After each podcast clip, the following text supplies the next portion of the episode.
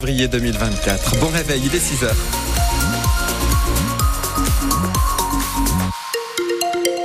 Au thermomètre, ça va de 4 degrés sur la pointe des Ardennes à 6 degrés dans le département de l'Aube. Les prévisions météo complètes en fin de journal. Alexia Arad.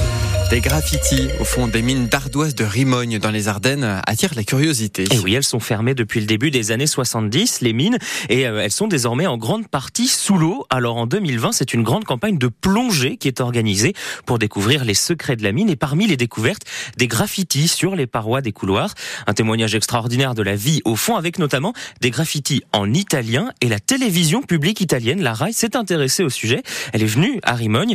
Denis Miotti est le président des Amis de la Maison il nous explique pourquoi cette découverte de graffiti au fond de la mine fascine. Les gens ont laissé une trace de leur passage dans les galeries pour montrer où ils ont travaillé et qu'ils étaient fiers de venir travailler à cet endroit-là.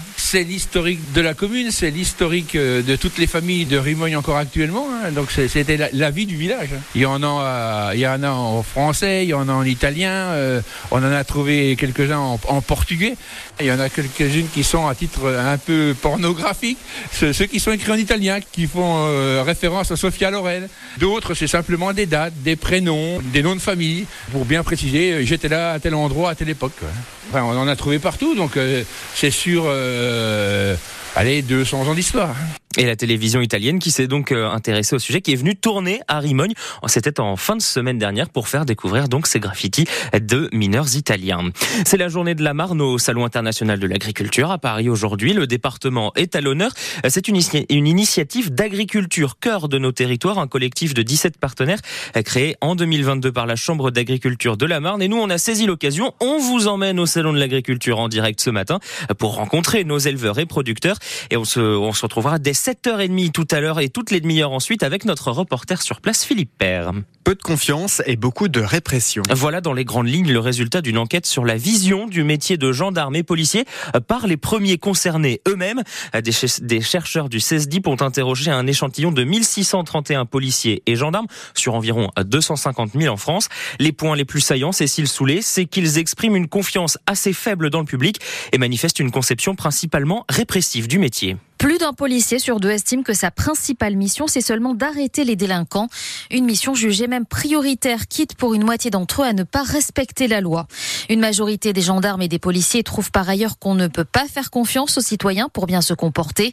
L'enquête menée dans sept départements urbains et ruraux montre aussi qu'en très grande majorité, si les agents interrogés réprouvent l'usage de la force pour obtenir des aveux, 6 sur 10 souhaiteraient avoir plus de possibilités pour utiliser la force dans certains cas.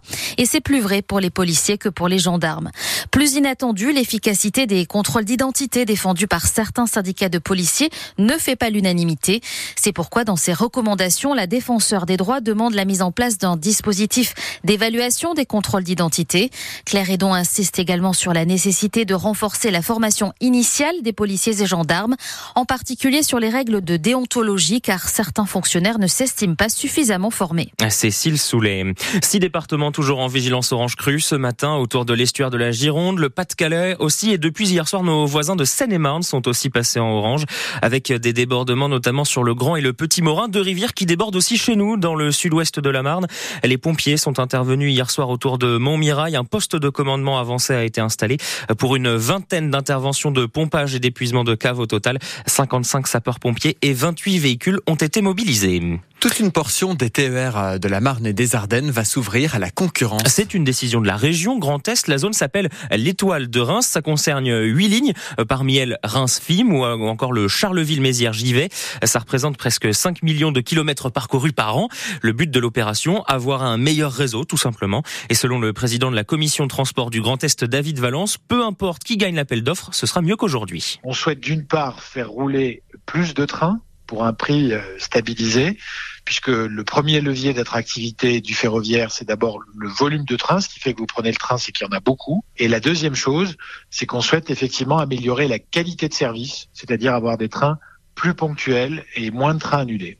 SNCF gagnera peut-être euh, cet appel d'offres, mais le fait d'entrer en concurrence avec d'autres opérateurs ferroviaires, ça permet de toute façon que chacun remette en cause ses certitudes et que, en effet, pour l'usager, euh, à la fin, le résultat, à partir du moment où on aura une nouvelle euh, entreprise ou la SNCF, mais entrer en concurrence qui fera rouler des trains, eh bien, on pourra, pour le même prix, avoir une offre ferroviaire plus importante et on le souhaite à la région de meilleure qualité. Et en termes de calendrier, on saura en juin 2026 qui euh, sera le nouvel exploitant du réseau de train. Et deux ans plus tard, en juillet 2028, c'est là que l'exploitation ferroviaire commencera pour un contrat de 8 ans et 6 mois précisément. Et puis Lyon-Strasbourg, c'est l'affiche entre club de Ligue 1 du premier quart de finale de la Coupe de France euh, ce soir à 20h45. Ça se passe à Lyon. Euh, c'est un premier match avant l'entrée des outsiders. Rouen en national contre Valenciennes, ce sera demain. Et puis Le Puy, le petit pousset de National 2 jouera contre Rennes. Et là, ce sera jeudi.